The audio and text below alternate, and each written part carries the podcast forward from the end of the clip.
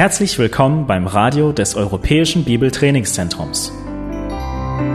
Unser Anliegen ist, dass der folgende Vortrag Sie zum Dienst für unseren Herrn Jesus Christus ermutigt.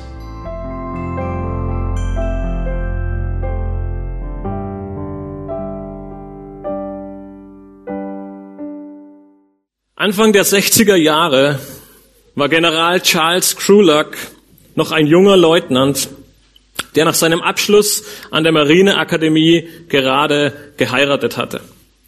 Seine Frau und er, sie fuhren nach Virginia, wo sich die Schule befand, in der Offiziere alles über Ehre und Mut lernen sollten. Er teilte sich dort ein Zimmer mit einem anderen verheirateten Offizier, John Listerman, der ein Christ war. Doch das bedeutete für Charles nichts anderes, als dass er ein wirklich netter Kerl war.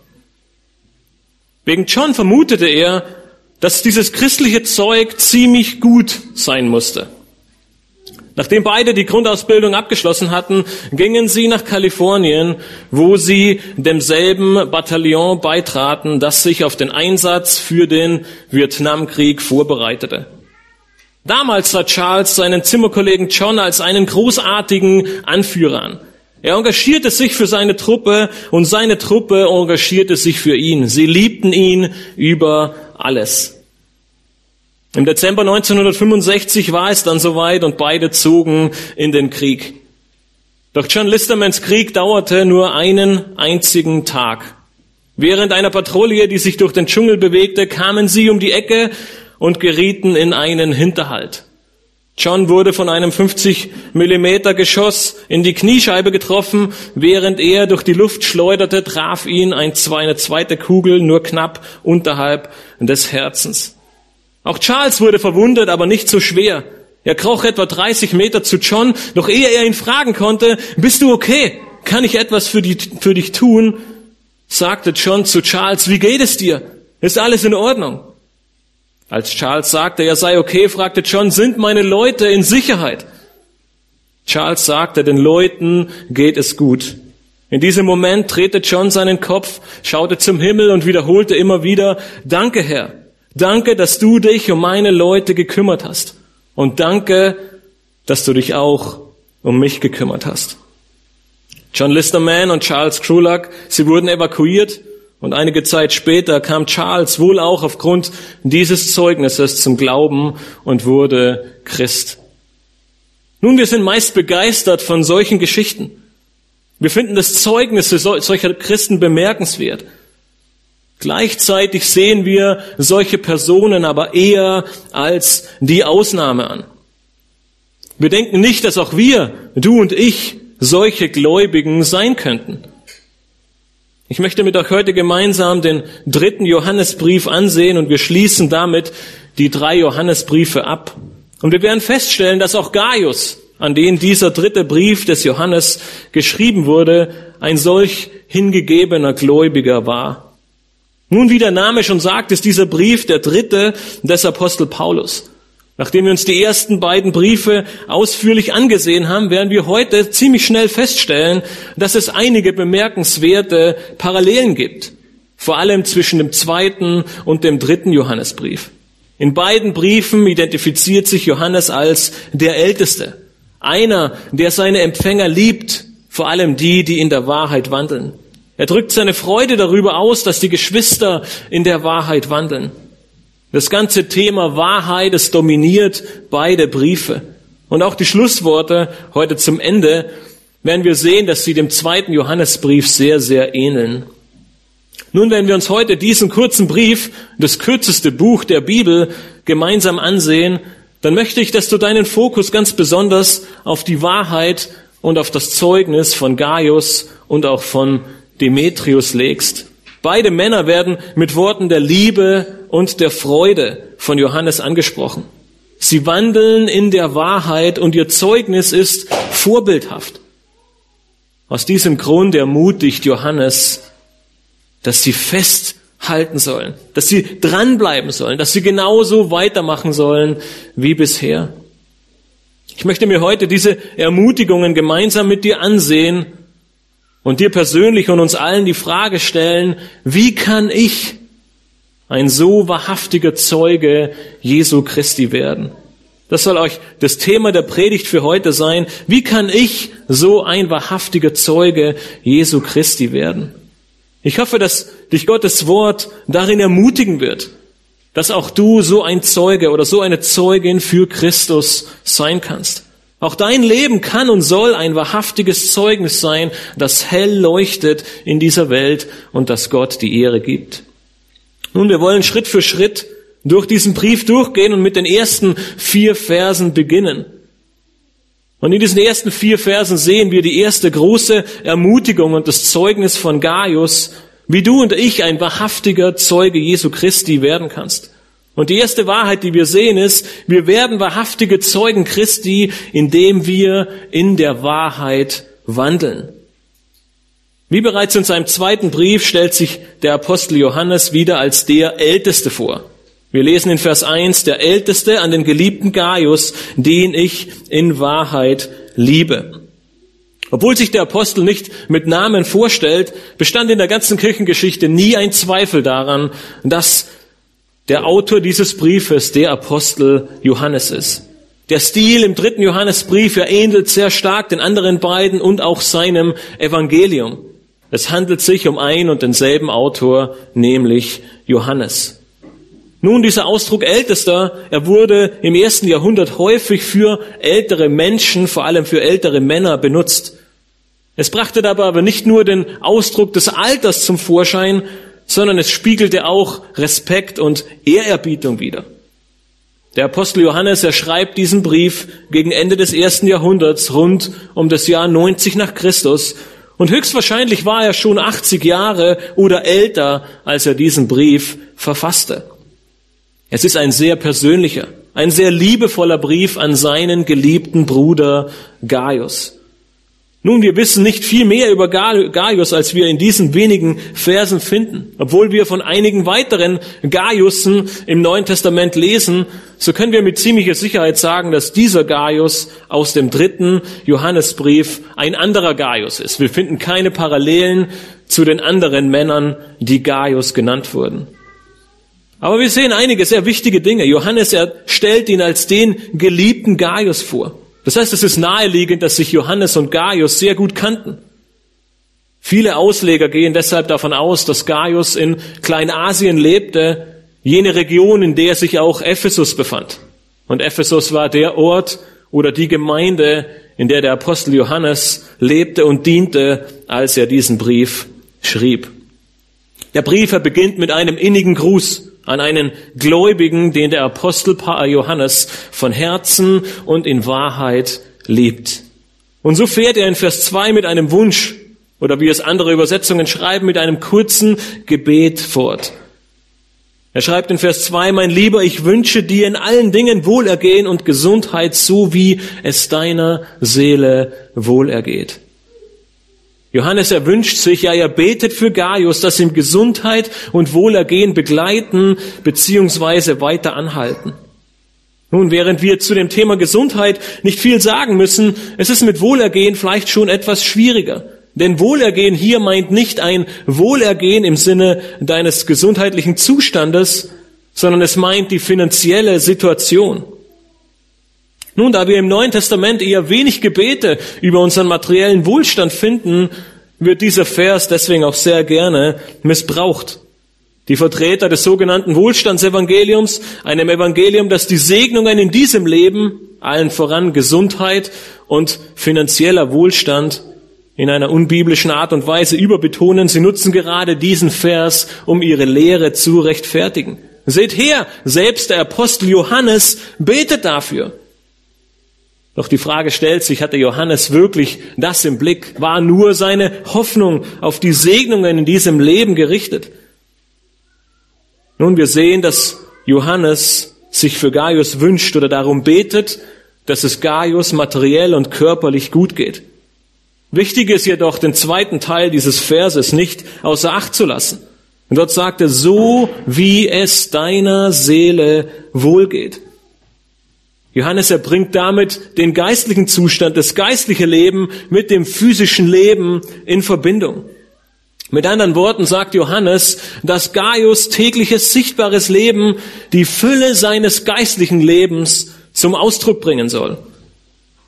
Ihm geht es nicht darum, für Reichtum und Gesundheit zu beten, sondern vielmehr sich zu wünschen, dass diese geistliche Gesundheit, die Gaius in seinem Herzen trägt, als ein gutes Zeugnis nach außen sichtbar wird, beziehungsweise es weiterhin so bleibt. In den folgenden Versen wird nämlich deutlich, dass Gaius seine bisherige Gesundheit und seinen Wohlstand genau dazu nutzte, um ein Zeugnis zu sein und Gott damit die Ehre zu geben. Und deswegen lesen wir in Vers 3 und 4, denn ich freute mich sehr, als Brüder kamen und von deiner Wahrhaftigkeit Zeugnis ablegten, wie du in der Wahrheit wandelst. Ich habe keine größere Freude, als die zu hören, dass meine Kinder in der Wahrheit wandeln. Nun, in den ersten Gemeinden hat es sich eine Praxis entwickelt, dass Prediger und Missionare auf Wanderschaft ausgesendet wurden. Teilweise als Boten der Apostel, aber auch von anderen Gemeinden und Gemeindeleitern. Und wir lesen im Neuen Testament, dass die Apostel dies selbst taten. Die beiden bekanntesten Beispiele, die wir im Neuen Testament finden, sind Timotheus und Titus. Titus, er wurde auf Kreta eingesetzt oder zurückgelassen, um bei den Gemeinden zu bleiben, ihnen zu helfen und Älteste einzusetzen. Diese Wanderprediger, wie wir sie auch hier im dritten Johannesbrief sehen, sie verbrachten eine gewisse Zeit in einer Ortsgemeinde.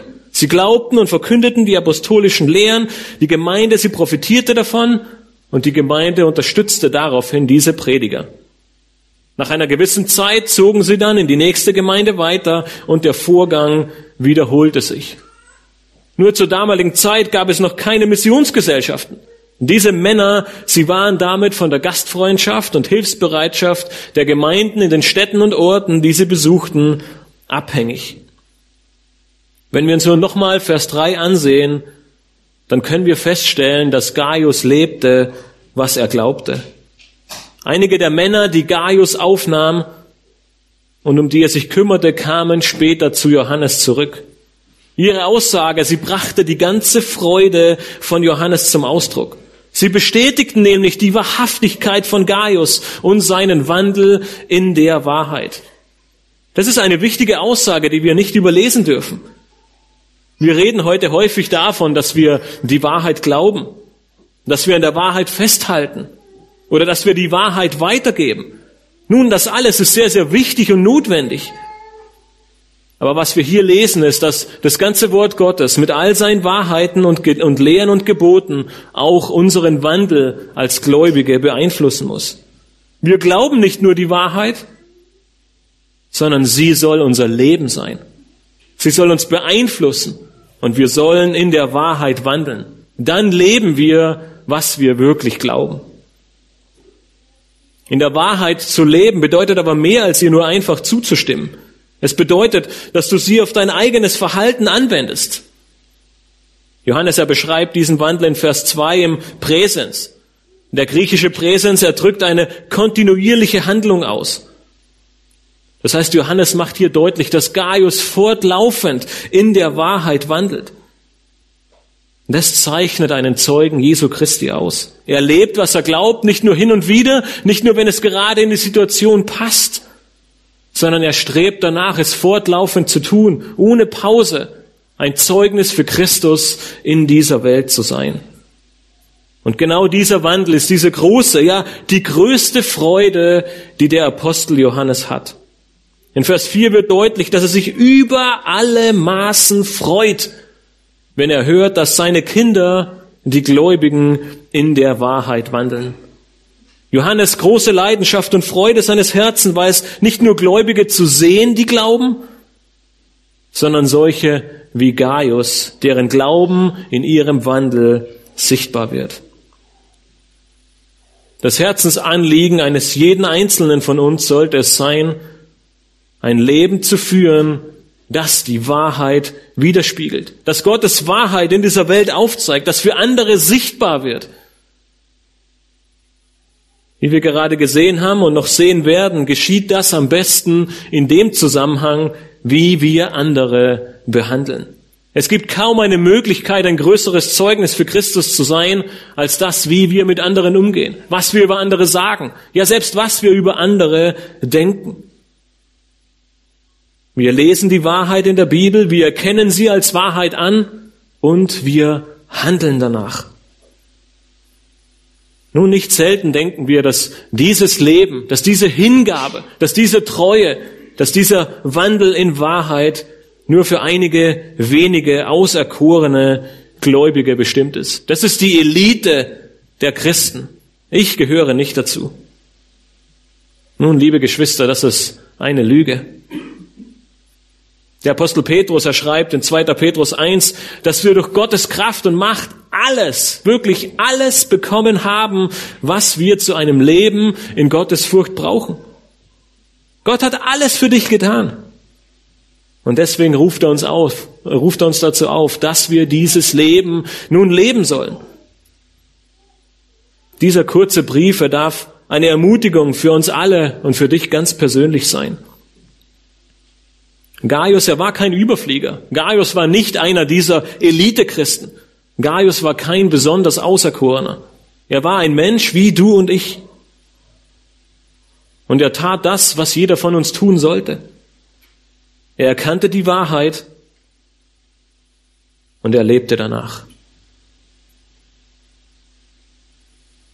Die wichtige Botschaft in diesen Versen ist, um diese Art von Leben führen zu können, müssen wir erkennen, dass Gottes Wort verbindlich ist und dass es über jeder Kultur, über alle unsere persönlichen Vorlieben, über unsere Gesellschaft und über alle Ausreden, die wir gerne erfinden, um Gottes klare Gebote zu umgehen, steht. Das ist nicht einfach. Wir sind so blind in so vielen Bereichen. Aber du darfst nie vergessen, Gott hat dir alles geschenkt, was du zu einem Leben in Gottes Furcht brauchst. Du hast die Wahrheit vor dir liegen. Du kannst jeden Tag darin lesen. In nahezu jeder Bibliothek dieses Landes können wir diese Wahrheit erwerben. Lies sie, glaube ihr, bete dafür und beginne durch Gottes Gnade und Kraft, in dem Wissen, dass alles an ihm liegt und wir von ihm abhängig sind, in dieser Wahrheit zu wandeln. Ganz so, wie es auch Gaius tat. Johannes, er beginnt diesen Brief, indem er Gaius ermutigt, daran festzuhalten, wieder und weiter in der Wahrheit zu wandeln. Das ist seine größte Freude. In den Versen 5 bis 8 sehen wir dann eine weitere Ermutigung, wie wir als wahrhaftiger Zeuge Christi leben sollen. Und zwar indem wir gastfreundlich sind und anderen Gläubigen helfen. Sei gastfreundlich und hilf anderen Gläubigen. In Vers 5 lesen wir, mein Lieber, du handelst treu in dem, was du an den Brüdern tust, auch an den Unbekannten. Johannes Ermutigung, sie geht in Vers 5 weiter. Gaius, der Geliebte, er handelt treu. Nun, worin oder wobei? Indem er Gutes für die Brüder tut, ja selbst für die Unbekannten. Was bereits in den ersten Versen angedeutet wird, wird nun in den folgenden etwas vertieft. Gaius, er wandelt in der Wahrheit, er lebt, was er glaubt, und zwar indem er sich um andere Geschwister kümmert. Er nimmt sie auf, er gibt ihnen zu essen, er versorgt sie. Und wie wir gleich sehen werden, hilft er ihnen auch, um weiterzukommen, beziehungsweise um ihre Reise fortsetzen zu können. Diese Brüder waren meist Missionare und Wanderprediger, aber wahrscheinlich auch gläubige Geschäftsleute. Kleinasien war ein Land der Durchreise. Auf dem Weg von Asien oder auch von Israel äh, Richtung Europa durchreiste man auf dem Landweg Kleinasien. Nun, wir wissen es nicht, aber es ist gut möglich, dass das Haus von Gaius so gelegen war, dass er dadurch Brüder jeglicher Art aufnahm und sich um sie kümmerte. Johannes er ermutigt Gaius nun daran festzuhalten, dies weiterhin zu tun, treu darin zu handeln. Sein Glaube, er wird in seiner Gastfreundschaft und Hingabe sichtbar. So sehr, dass einige der Brüder Zeugnis davon gaben. Und so lesen wir in Vers 6, die von deiner Liebe Zeugnis abgelegt haben vor der Gemeinde. Du wirst wohl tun, wenn du ihnen ein Geleit gibst, wie es Gottes würdig ist. Die Brüder, sie zogen mit dem Gefühl weiter, mehr als nur willkommen zu sein. Sie wussten, dass sie geliebt waren. Diese Liebe ist die Liebe, die uns Johannes schon in seinem ersten Brief beschrieben hat. Wenn ihr euch an 1. Johannes 3, Vers 17 zurückerinnert, wo wir gelesen haben, wer aber die Güter dieser Welt hat und seinen Bruder Notleiden sieht und sein Herz vor ihm verschließt, wie bleibt die Liebe Gottes in ihm? Hier wird eine Liebe beschrieben, die Bedürfnisse stillt. Eine Liebe, die nicht wegsieht, sondern eine Liebe, die gibt, eine Liebe, die sich aufopfert, eine Liebe, die den anderen in den Mittelpunkt stellt und nicht sich selbst. In Vers 6 sehen wir nun Gaius und er lebt genau diese Liebe. Und gerade weil sich die Geschwister wie zu Hause gefühlt haben, weil sie sich geliebt gefühlt haben, kommen sie zurück in ihre Gemeinden und geben Zeugnis von Gaius. Ist das nicht wunderbar? Das wollen wir doch auch, oder? Geschwister, sie besuchen uns und sie kommen nach Hause in ihre Gemeinde und erzählen von der Gastfreundschaft, von der Liebe, von der Geborgenheit, die sie hier bei uns in Berlin erfahren haben. Aber Gaius, er ging sogar noch einen Schritt weiter. Er beherbergte seine Gäste nicht nur, er versorgte sie nicht nur, er gab ihnen auch ein Geleit. Die Elberfelder Übersetzung drückt es etwas verständlicher aus. Sie schreibt, und du wirst wohl tun, wenn du sie zur Reise ausstattest, wie es Gottes würdig ist. Das griechische Wort, das Johannes hier verwendet, das bedeutet so viel wie eskortieren oder begleiten, aber es kann auch eine Unterstützung zur Bereitstellung von Nahrung, Geld oder eines Reisemittels verstanden werden. Das heißt, Gaius Gastfreundschaft, sie ging sogar über die Zeit ihres Besuches hinaus. Und sie schloss die Versorgung ihrer Bedürfnisse auf dem Weg zum nächsten Ziel mit ein. All das bewegte die Geschwister zu einem Zeugnis der Liebe in ihren Gemeinden. Warum dies so ist, sehen wir vor allem in Vers 7. Dort schreibt Johannes, denn um seines Namens willen sind sie ausgezogen, ohne von den Heiden etwas anzunehmen. Nun, damals wie heute leben Missionare oder übergemeindliche Prediger und Diener in dem Glauben, dass Gott sein Volk ermutigen wird, für ihre Bedürfnisse zu sorgen. Genauso sehen wir es hier. Sie sind in Jesu Namen ausgezogen, um das Evangelium und die Lehren des Neuen Testaments in die Welt und in die Gemeinden hinauszutragen.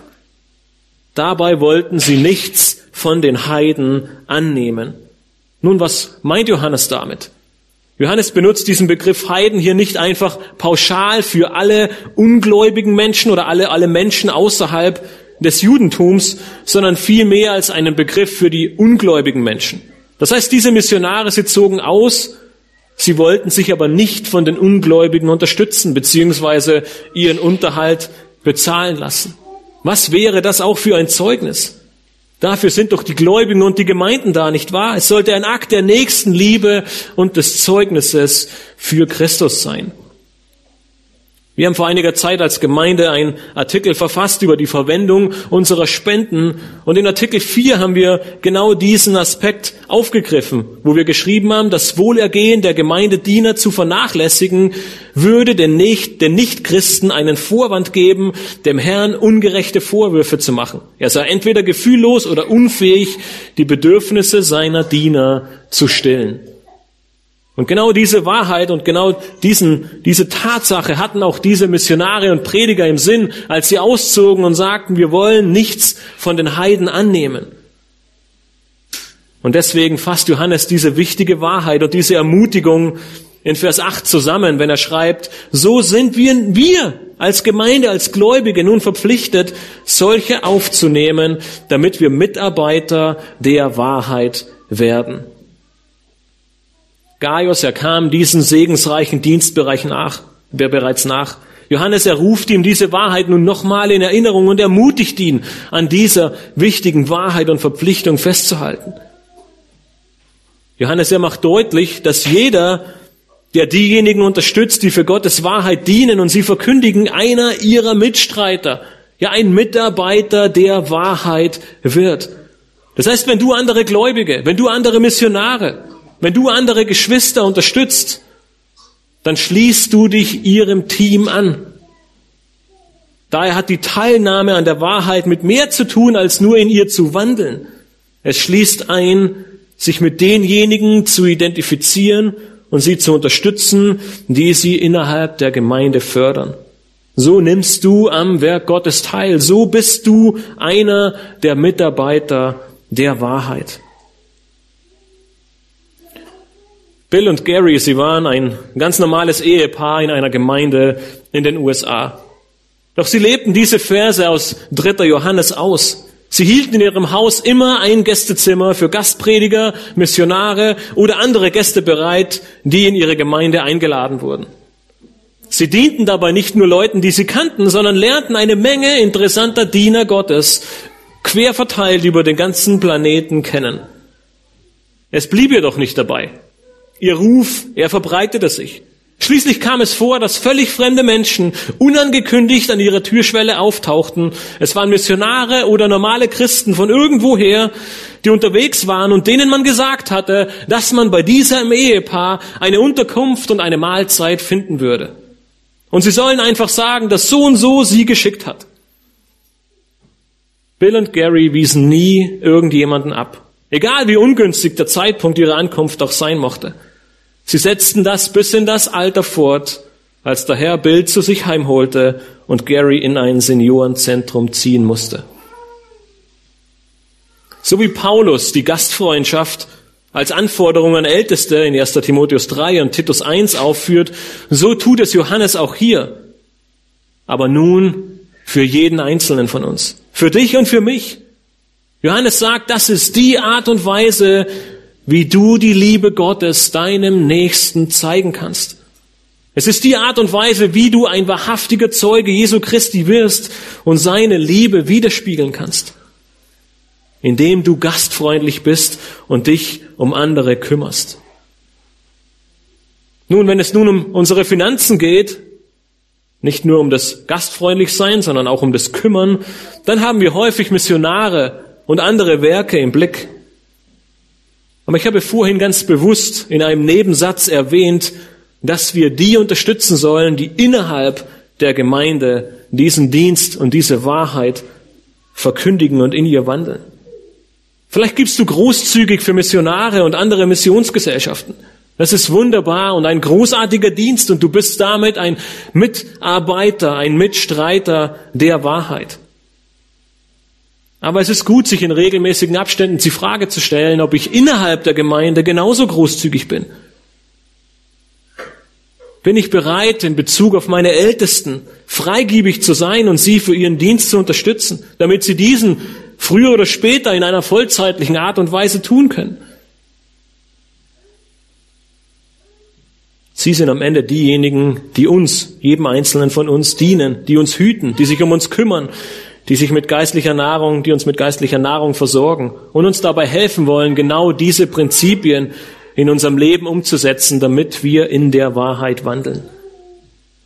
Missionare, Älteste und alle Diener des Herrn, sie können ihren Dienst nur dann zum Segen für viele tun, wenn die Gemeinde sie durch ihre Großzügigkeit befähigt. Nun, deswegen stellen wir uns manchmal die Frage, wie großzügig soll ich sein? Reicht der Zehnte sollte ich mehr als zehn Prozent geben? Sind es die zehn Prozent vom Brutto oder vom Netto?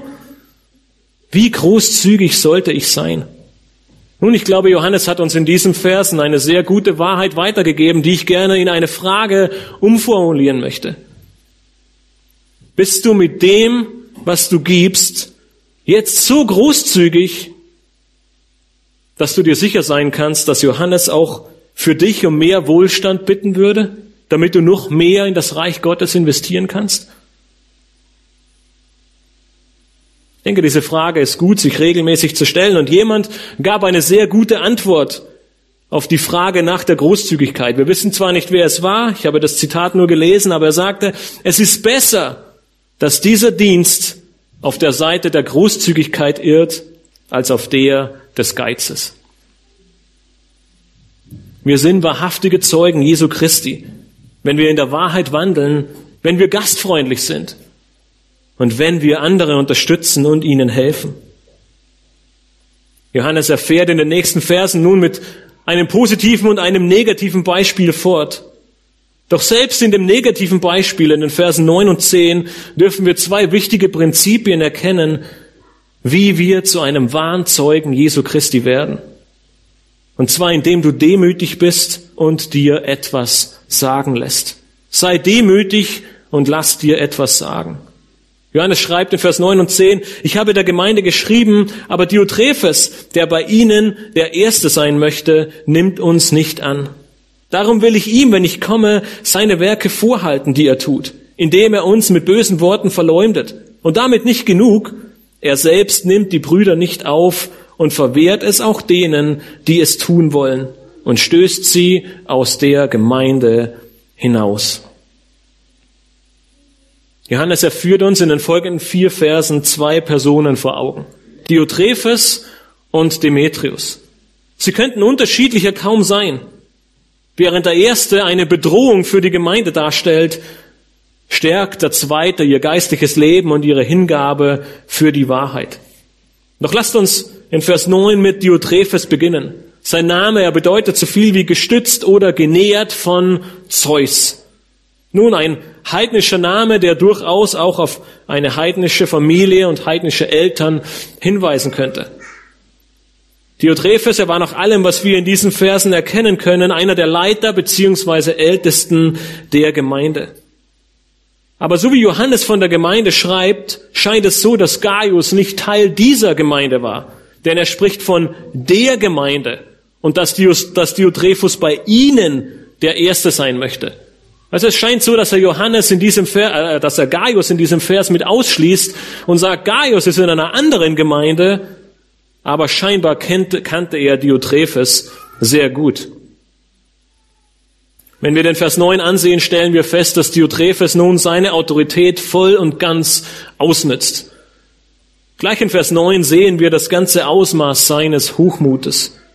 Der Apostel Johannes, er schreibt ihm einen Brief, doch Diotrephes lehnt ihn ab. Er nimmt ihn und die anderen Gläubigen nicht auf. Kaum vorstellbar, oder? Stell dir vor, morgen Mittag, es klingelt an der Tür, der Postbote übergibt dir einen eingeschriebenen Brief und sagt, vom Apostel Johannes. Nun, höchstwahrscheinlich steigt dein Puls, du bist aufgeregt, der Apostel, er schreibt dir einen Brief. Doch Diotrephes, er lehnt ihn ab. Er ist arrogant. Er will der Erste sein. Er will die Kontrolle haben. Er braucht Johannes nicht. Deswegen macht Johannes in Vers 10 deutlich, dass wenn er kommt, er ihm seine Werke vor Augen führt, denn er verleumdet mit bösen Worten. Nun, diese, diese Verse, sie sprechen ein Problem der damaligen, aber auch unserer heutigen Gemeindelandschaft an. Ein aufgeblasenes Ego gehört nicht in den Leib Christi. Ein aufgeblasenes Ego, es, behindert den Dienst und das Werk der Gemeinde.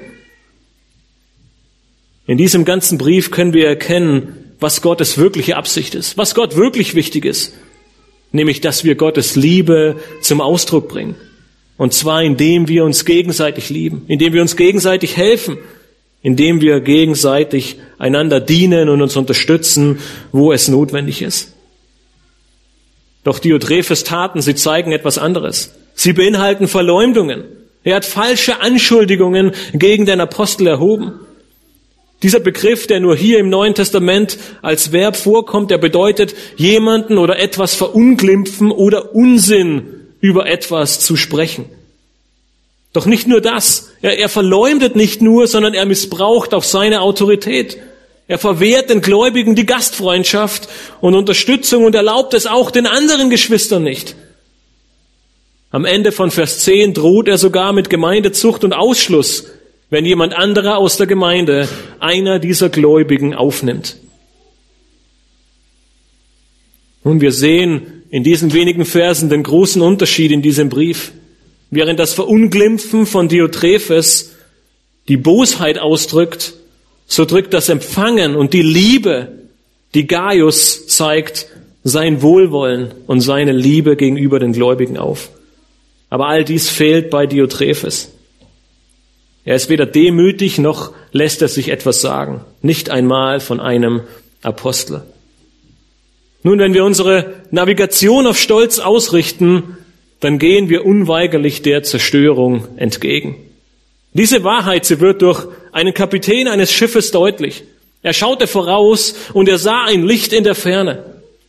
Sofort wies er seinen Funke an, eine Nachricht an das andere Schiff zu senden, damit es seinen Kurs um zehn Grad nach Süden ändere. Der Kapitän, er bekam schnell eine Nachricht zurück mit der Bitte, seinen Kurs doch bitte um zehn Grad nach Norden zu ändern. Der Kapitän, er war verärgert. Er schickte eine weitere Nachricht mit den Worten, ändere deinen Kurs um zehn Grad nach Süden. Ich bin der Kapitän. Kurz darauf kam eine Nachricht zurück. Bitte ändern Sie Ihren Kurs um 10 Grad Nord. Ich bin Seemann dritter Klasse. Sofort schickte der Kapitän eine dritte und letzte Nachricht zurück und setzte alle seine Autorität ein. Ändern Sie sofort Ihren Kurs um 10 Grad nach Süden. Ich bin ein Schlachtschiff. Eine letzte Nachricht kam zurück. Bitte ändern Sie Ihren Kurs um 10 Grad Nord. Ich bin ein Leuchtturm. Wenn wir uns weigern, unseren Kurs des Stolzes zu ändern, dann riskieren wir unser und auch die Zerstörung anderer. Wenn du gerne der Erste sein möchtest, wenn du dir nichts oder nur mit sehr großem Widerwillen etwas sagen lässt, dann bist du genau wie dieser Kapitän. Er setzt alles auf eine Karte, aber er wird verlieren. Der Leuchtturm, er wird nicht weichen, und das Schlachtschiff aber schon. Der Apostel Johannes erwarnt Diotrephes, seinen Kurs zu ändern. Er schreibt ihm einen Brief und bittet ihn darum, über das nachzudenken, was er tut. Aber selbst mit einem Brief des Apostels weigert sich Diotrephes einzulenken. Er riskiert durch sein rebellisches Handeln die Zerstörung von sich, ja von der ganzen Gemeinde, in der er scheinbar einer der Leiter ist. Ist es das, womit wir Gott Ehre und Anerkennung bringen? Wir tun gut daran, von Diotrephes zu lernen und unser Leben als Diener zu leben. Als Diener, die anderen gegenüber Liebe und Gastfreundschaft zeigen. Wenn du der Erste sein willst im Reich Gottes, dann sei der Sklave anderer. Das war das, was Johannes auf sehr bittere Art und Weise selbst lernen musste, als kurz vor dem Tod Jesus sie sich darum stritten, wer wohl der Erste im Reich Gottes sein wird. Und genau das war die Antwort von Jesus Christus. Wenn du der Erste sein willst im Reich Gottes, dann sei der Sklave anderer. Denn dann und nur dann bist du ein wahrhaftiger Zeuge des Retters Jesus Christus. Aber wir können noch eine wichtige Wahrheit durch Diotrephes Handlungen sehen. Christen, sie können sehr unchristlich handeln. Johannes, er bezeichnet Diotrephes in dem ganzen Brief weder als Irrlehrer noch als Betrüger noch als Ungläubigen. Von da ist es gut möglich, dass Diotrephes tatsächlich ein Gläubiger war. Er jedoch sich selbst, seine Ehre, seinen Ruhm und seine Autorität über jene von Jesus und des Apostels Johannes stellte. Und leider kennen wir das nur zu gut aus unserem eigenen Leben, nicht wahr? Wie schön ist es doch, der Erste zu sein. Wie schön ist es, anderen etwas zu sagen. Wie schön ist es, ganz oben auf dem Treppchen zu stehen. Aber es ist noch viel schöner, demütig zu sein. Viel schöner, sich etwas sagen zu lassen. Viel schöner, anderen zu dienen und das auszuleben, wozu wir berufen sind. Bevor Johannes nun auf das positive Beispiel von Demetrius eingeht, schiebt er einen kurzen, aber sehr wichtigen Vers dazwischen. Er liefert uns in Vers 11 eine weitere wichtige Ermutigung, wie wir ein wahrhaftiger Zeuge Jesu Christi sein können. Und zwar, indem wir das Gute tun. Du bist ein wahrhaftiger Zeuge Jesu Christi, indem du das Gute tust. Wir lesen in Vers 11, mein Lieber, ahme nicht das Böse nach, sondern das Gute. Wer Gutes tut, der ist aus Gott. Wer aber Böses tut, der hat Gott nicht gesehen. Johannes erlenkt den Fokus seines geliebten Bruders Gaius auf das Richtige, nämlich auf das Gute. In diesem Vers finden wir den einzigen Imperativ, den einzigen Befehl des ganzen Briefes. Tue Gutes. Warum? Denn wer Gutes tut, der ist aus Gott. Diotrephes Handlungen, sie waren schädlich, sie waren verwerflich, sie waren inakzeptabel. Lieber Gaius, das ahme nicht nach. Stattdessen suche das Gute. Handlungen, die für andere nützlich und wertvoll sind. Es ist gleichzeitig aber auch eine Warnung an Gaius und an jeden von uns heute. Wenn Johannes schreibt, wer Böses tut, der hat Gott nicht gesehen. Nun, als Gläubiger können wir sehr wohl Böses tun. Nicht jede böse Handlung ist sofort ein, wir kennen Gott nicht und wir haben ihn nicht gesehen. Aber die Schrift macht uns deutlich, wir können und wir dürfen nicht darin verharren. Wenn du demütig bist, wenn du dir etwas sagen lässt, dann wirst du durch Gottes Wort, dann wirst du durch den Heiligen Geist, ja, dann wirst du durch andere Geschwister erinnert und ermahnt werden, umzukehren und Buße zu tun. Und wenn du aus Gott bist, dann wirst du dies tun.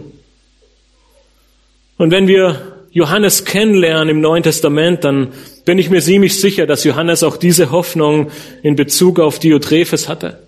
Er wollte ihn unbedingt bei seinem nächsten Kommen persönlich treffen, ihm seine Werke vor Augen führen. Nicht mit dem Ziel, ihn einfach nur platt zu machen und ihm die Autorität des Apostels ins Gesicht zu schreien. Nein, sondern vielmehr, um ihn zur Einsicht aufzurufen, um ihn zur Buße aufzurufen und um Wiederherstellung zu bewirken, damit auch diese Gemeinde, wo Diotrephes dient, eine Gemeinde zur Ehre Gottes wird. Gaius Aufgabe in diesem Vers ist, das Gute zu tun. Es wird deutlich, dass jemand, der sich dadurch auszeichnet, Gutes zu tun, von Gott ist. Das ist ein Prinzip, das für jeden von uns Menschen gilt und das ein Kind Gottes auszeichnet. Das ganze Neue Testament ruft uns Kinder Gottes dazu auf, Gutes zu tun. Der Apostel Paulus, er bringt es in Galater 6, Vers 9 bis 10 sehr gut auf den Punkt, wenn er schreibt, lasst uns aber im Gutes tun nicht müde werden, denn zu seiner Zeit werden wir auch ernten, wenn wir nicht ermatten. So lasst uns nun, wo wir Gelegenheit haben, an alles, an allen Gutes tun, besonders aber an den Hausgenossen des Glaubens. Paulus, er ermutigt die Gläubigen, ihm Gutes tun. Denn zu seiner Zeit wirst du deinen ewigen Lohn dafür empfangen. Tue allen Gutes, aber allen voran den Gläubigen. Johannes, er macht in diesem Vers 11 deutlich, dass ein wahrhaftiger Zeuge Jesu sich darin zeigt, dass er Gutes tut. Nun, dies kann so vielfältig sein. Du kannst deinen Menschen um dich herum so viel Gutes tun in vielerlei Hinsicht. In ganz praktischen Dingen. Wir haben die letzten Monate sehr äh, gut feststellen können, dass Umzüge eine gute Möglichkeit ist, anderen Gutes zu tun. Viele Menschen müssen heute zu Hause bleiben oder trauen sich nur schwerlich auf die Straße wegen der Umständen, die es gibt. Wir können ihnen beim Einkaufen helfen und ihnen die Dinge vor die Haustür stellen. Wir können anderen bei Arbeiten im Garten helfen, beim Reifenwechsel, der zweimal im Jahr ansteht im Normalfall, und vielen anderen Dingen. Aber du kannst auch Gutes tun, indem du proaktiv bist. Nun, was meine ich damit? Nun, wir sind in einer Gesellschaft groß geworden, die meist dazu da ist, Probleme zu lösen. Wir sehen selten nach vorne und wollen versuchen, das Problem zu vermeiden, sondern wir warten, bis das Problem kommt und versuchen dann Problemlöser zu sein. Aber die Schrift, sie ruft uns eigentlich dazu auf, proaktiv zu sein, indem wir anderen helfen, ehe das Problem überhaupt erst hochkommt. Deswegen müssen wir uns immer wieder die Frage stellen, wie oft ermutige ich andere, wie Johannes, an diesen guten Dingen festzuhalten? Wie oft ermutige ich andere, die ewige Hoffnung im Blick zu behalten und nicht zu ermatten? Wie andere besuche ich andere oder lade sie zu mir ein, um diesen Zweck zu vollbringen. Wie regelmäßig lese ich mit anderen die Bibel? Wie regelmäßig bete ich mit oder für andere? Nun, wir alle sind in unterschiedlichen Umständen. Manche arbeiten, manche sind Rentner, manche äh, sind Mütter, die zu Hause sind. Es gibt nicht die Paradelösung für jeden Einzelnen von uns, wie er Gutes tun kann. Aber jeder Einzelne von uns in den Umständen, in die wir sind, kann sich auf die Suche machen nach Möglichkeiten suchen, wo wir Gutes tun können und vor allem Gott darum zu bitten. Und wir haben die letzten Wochen und Monate öfter gesehen, dass wenn wir wirklich etwas bitten in seinem Namen, dann gibt Gott. Und Gott wird Möglichkeiten schenken, wo du in deinen Umständen Gutes tun kannst. Für Ungläubige, aber auch für Gläubige. In denen du ein Zeugnis sein kannst und sei es noch so klein. Und dadurch darfst du auch für dich selbst erkennen, ich bin aus Gott. In Vers 12 kommt Johannes dann zu dem positiven Beispiel einer Person, nämlich Demetrius. Durch seinen vorbildlichen Wandel können wir ein weiteres wichtiges Prinzip erkennen, das uns zeigt, wie wir ein wahrhaftiger Zeuge Jesu sein können, und zwar indem wir ein gutes Zeugnis haben. Du bist ein wahrhaftiger Zeuge Jesu, indem du ein gutes Zeugnis hast. In Vers 12 steht geschrieben, dem Demetrius wird von allen und von der Wahrheit selbst ein gutes Zeugnis ausgestellt. Auch wir geben Zeugnis dafür und ihr wisst, dass unser Zeugnis wahr ist. Sein Name bedeutet zu Demeter gehörend. Sie war die griechische Göttin der Früchte und der Ernte. Somit war scheinbar auch Demetrius mit ziemlicher Sicherheit aus einer heidnischen Familie. Aber im Gegensatz zu Diotrephes war er jemand mit einem guten Zeugnis. Einem guten Zeugnis, das er vor allen Menschen hatte, das ihn alle Menschen ausgestellt haben. Nun, auch wenn Johannes diese alle nicht näher definiert, es wird nicht jede einzelne Person auf diesem Planeten sein, das ist klar, aber es ist gut möglich, dass Johannes damit sich selbst, wie wir im zweiten Teil von Vers 12 sehen, meint, aber auch alle die, die ihn kennen und dienen und wandeln und lieben gelernt haben. Es scheint so, dass sich Gaius und Demetrius nicht kannten. Manche gehen davon aus, dass Demetrius der Überbringer des Briefes war und Johannes ihn mit diesem guten Zeugnis zu Gaius schickte. Nun, wir können nur mutmaßen, aber was wir auf jeden Fall wissen ist, dass Demetrius ein gutes Zeugnis hatte. Er war ein hervorragendes Beispiel, weil er die Wahrheit des Wortes Gottes in seinem Leben umsetzte. Genau das ist mit dem Zeugnis der Wahrheit gemeint. Man konnte an ihm, wie auch zu Beginn am Beispiel von Gaius erkennen, dass er jemand war, der seinen Glauben lebte. Und Gaius, er konnte ihm vertrauen. Er hatte mit ihm nun einen weiteren Verbündeten, der mit ihm in der Wahrheit wandelt und ein Zeugnis für Christus war. Nun, ich weiß nicht, ob es euch aufgefallen ist, aber im Verlauf dieses Briefes haben wir mittlerweile schon einige wichtige Charaktereigenschaften eines Kindes Gottes gesehen. Wir sollen ein wahrhaftiges Zeugnis haben. Wir sollen in der Wahrheit wandeln. Wir sollen gastfreundlich sein. Wir sollen die Nächsten, wir sollen den Nächsten Liebe dienen. Wir sollen demütig sein und auch Gutes tun. Nun, viele dieser Eigenschaften kennen wir von 1. Timotheus 3 und auch Titus 1. Es sind all die Charaktereigenschaften, die einen Ältesten auszeichnen sollen. Wir haben allerdings keinen Anhaltspunkt im dritten Johannesbrief, dass Gaius ein Ältester war. Es ist möglich, dass er einer war. Aber es ist genauso gut möglich, dass er keiner war. Diese Eigenschaften eines Ältesten sind schlussendlich für jeden Einzelnen von uns wichtig. Wir dürfen diese beiden Kapitel nicht einfach beiseite schieben und sagen, ah, hier spricht die Bibel über Älteste, das geht mich nichts an. Ich bin ja der Christ zweiter Klasse. Nein, das habe ich versucht vorher schon als Lüge darzustellen.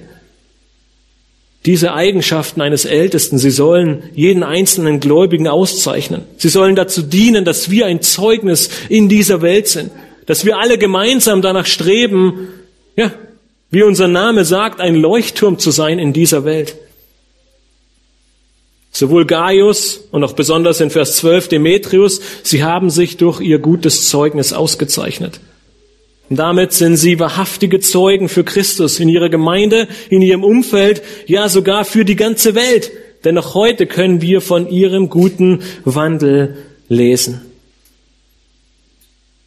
Johannes er ermutigt Gaius durch diesen ganzen Brief hindurch und stellt hier in Vers 12 dem Demetrius ein gutes Zeugnis aus. Nun, wie oft ermutigst du andere an diesem wichtigen Teil, an dieser wichtigen Wahrheit als Gläubiger festzuhalten. Wie oft ist es dir ein Anliegen, anderen zu helfen, ein gutes Zeugnis zu sein? Aber auch für dich ganz persönlich.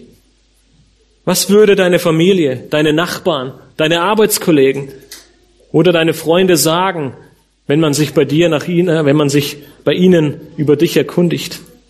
Würden Sie mit Johannes darin einstimmen und sagen, er oder sie hat ein gutes Zeugnis. Wir können nichts Schlechtes über diese Person sagen. Nun, wenn dem so ist, dann gelten diese Verse auch besonders für dich. Dann halte daran fest. Dann sei weiterhin dieses gute Zeugnis, strahle weiter für Jesus Christus und gib ihm die Ehre. Lass die Menschen um dich herum die Wahrheiten Gottes in deinem Leben erkennen. Wenn nicht, dann sind diese Verse genauso wichtig für dich. Dann dienen sie dir als Ermutigung, dass sich jede Anstrengung lohnt, jede Nachbarschaftshilfe, jede Lüge, die man sein lässt, jeder anstößige Witz, über den man nicht lacht, jedes Fluchwort, das einem nicht aus dem Mund gleitet, wenn man sich bei Gartenarbeiten den Finger einklemmt. Jeder Moment, in dem wir ein Zeugnis für Christus sein können, ist ein Moment, an dem wir Gott die Ehre geben. Sei es auf Arbeit, sei es in der Familie, sei es in der Gemeinde, sei es unter Freunden, sei es unter Ungläubigen, egal in welchem Moment sich die Möglichkeit ergibt. Die Aufrufe, die wir bisher gesehen haben, sind Wandler in der Wahrheit. Sei ein gutes Zeugnis. Sei gastfreundlich. Diene den anderen. können es ergänzen mit bete jeden Tag und bitte Gott darum, dass er dich zu einem Zeugnis in dieser Welt macht. Dass durch dich die Menschen um dich herum Jesus sehen und dass dein Leben ein Zeugnis für Jesus Christus ist. Ja, und Johannes erschließt seinen Brief und wir wollen zum Ende kommen mit den letzten verbleibenden Versen. Doch selbst in dieser sehr persönlichen und liebevollen Schluss an Gaius dürfen wir noch eine weitere und letzte wichtige Wahrheit für uns Gläubige finden. Und zwar, wir sind wahrhaftige Zeugen Jesu, indem wir die Gemeinschaft der Gläubigen suchen. Du bist ein wahrhaftiger Zeuge Jesu, indem du die Gemeinschaft der Gläubigen suchst. Wir lesen in den letzten drei Versen aus dem dritten Johannesbrief, ich hätte vieles zu schreiben, aber ich will dir nicht mit Tinte und Feder schreiben. Ich hoffe aber, dich bald zu sehen, und dann wollen wir mündlich miteinander reden. Friede sei mit dir. Es grüßen dich die Freunde, grüße die Freunde mit Namen. Nun, Johannes erschließt diesen Brief nicht mit einem typischen Standardschluss, ein letzter Segen und Tschüss. Nein, wir dürfen hier nochmal den Herzschlag von Johannes fühlen. Er hätte noch so viel zu sagen. Es wäre noch so viel an Gaius zu schreiben. Aber es wäre am Ende nur Papier und Tinte. Er will viel lieber zu Gaius kommen. Er will viel lieber das persönliche Gespräch suchen. Nicht nur, um Diotrephes zurechtzuweisen und zur Umkehr aufzurufen. Nein, er möchte die Gemeinschaft mit Gaius. Er will mündlich mit ihm sprechen, unter vier Augen, die Gemeinschaft genießen, sich persönlich nach seinem Wohlbefinden erkundigen. Er will es auch nicht auf die lange Bank schieben. Nein, wir lesen, bald will ich dich sehen.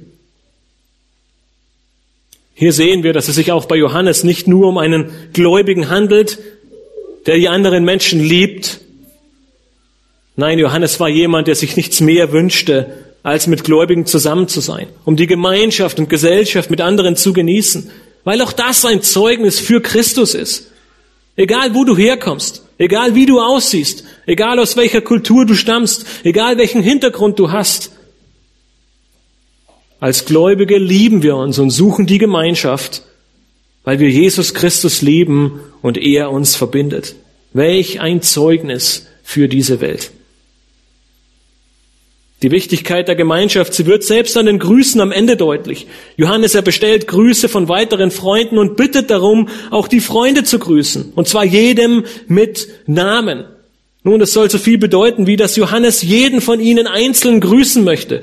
Beziehungsweise Gaius soll jeden Einzelnen mit Namen grüßen. Keine Pauschale, hey, viele Grüße von Johannes, sondern nein, jeder Einzelnen soll Grüße bestellt werden um diese Innigkeit, um diese Beziehung, um diese Liebe zueinander darzustellen.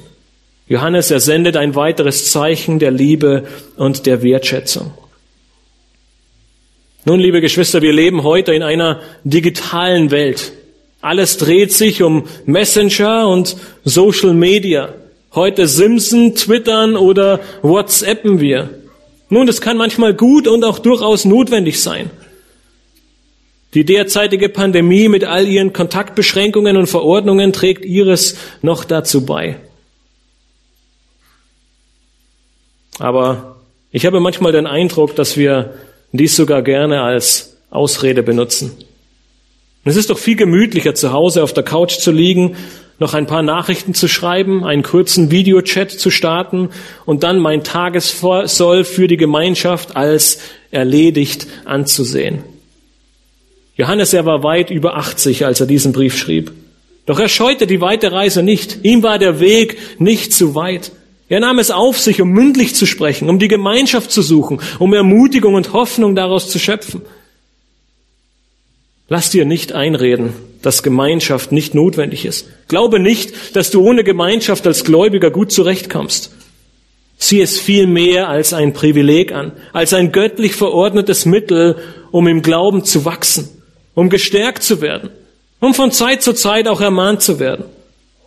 Und über dem, um ein Zeugnis für deinen Retter, Jesus Christus zu sein, indem du deine Liebe zu deinen Geschwistern ausdrückst und die Gemeinschaft der Gläubigen suchst. Nun, der Kommandant im Vietnamkrieg, Gaius und Demetrius, sie alle haben eines gemeinsam. Sie brannten für Christus. Sie hatten ihn und ihre Nächsten im Blick. Sie waren wahrhaftige Zeugen für Jesus. Aber sie alle waren keine Überflieger. Sie waren keine besondere Spezies. Sie waren wie du und ich. Und was uns dieser dritte Johannesbrief lehrt, ist, dass jeder einzelne von uns danach streben kann und danach streben sollte, so ein Zeuge zu werden. Und dass dir Gottes Kraft alles gegeben hat, dass du ein solcher Zeuge werden kannst. Es liegt nicht an dir, es liegt nicht an deinen Fähigkeiten, es liegt nicht an deinen Begabungen. Gott hat dir alles geschenkt, um ein wahrhaftiger Zeuge Jesu Christi zu werden. Lass dich von diesem Brief ermutigen, weiter daran festzuhalten oder ganz frisch wieder Fahrt aufzunehmen und hell in dieser Welt zu strahlen, um für Christus zu brennen und mit deinem Leben Christus zu loben. Ich möchte gerne mit einem Zitat schließen, ehe wir beten. Der Autor, er ist unbekannt, aber seine Aussage ist sehr wahr. Er schreibt, habe ein großes Ziel, habe einen hohen Standard, mache Jesus zu deinem Vorbild. Mache ihn zu einem Vorbild, das man nicht nur bewundern, sondern dem man auch folgen möchte.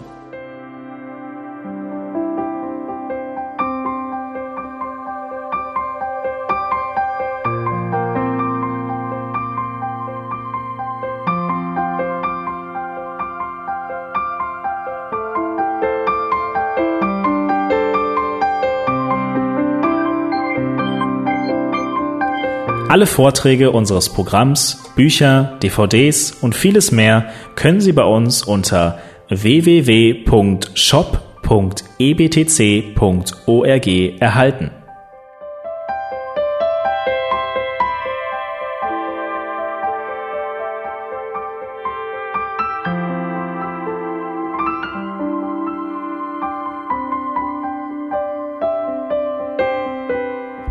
Radio Neue Hoffnung ist frei und ohne Werbung nur aufgrund Ihrer Spenden möglich.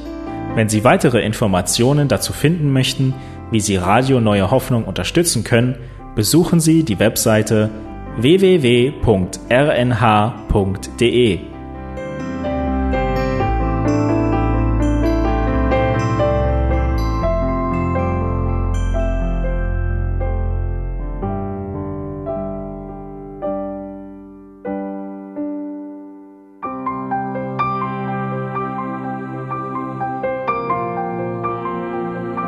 Die Sendezeiten des EBTCs sind Montag, Mittwoch, Freitag und Samstag jeweils von 10 bis 11 Uhr.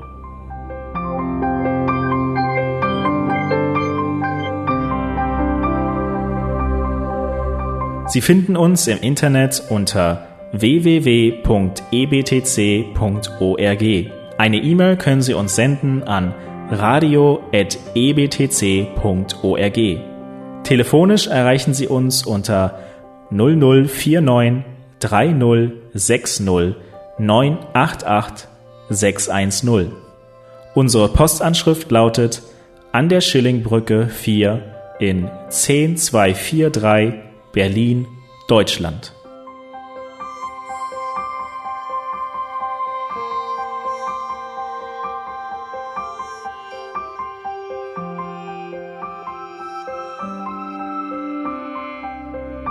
Auf Wiederhören und bis zum nächsten Mal beim EBTC Radio.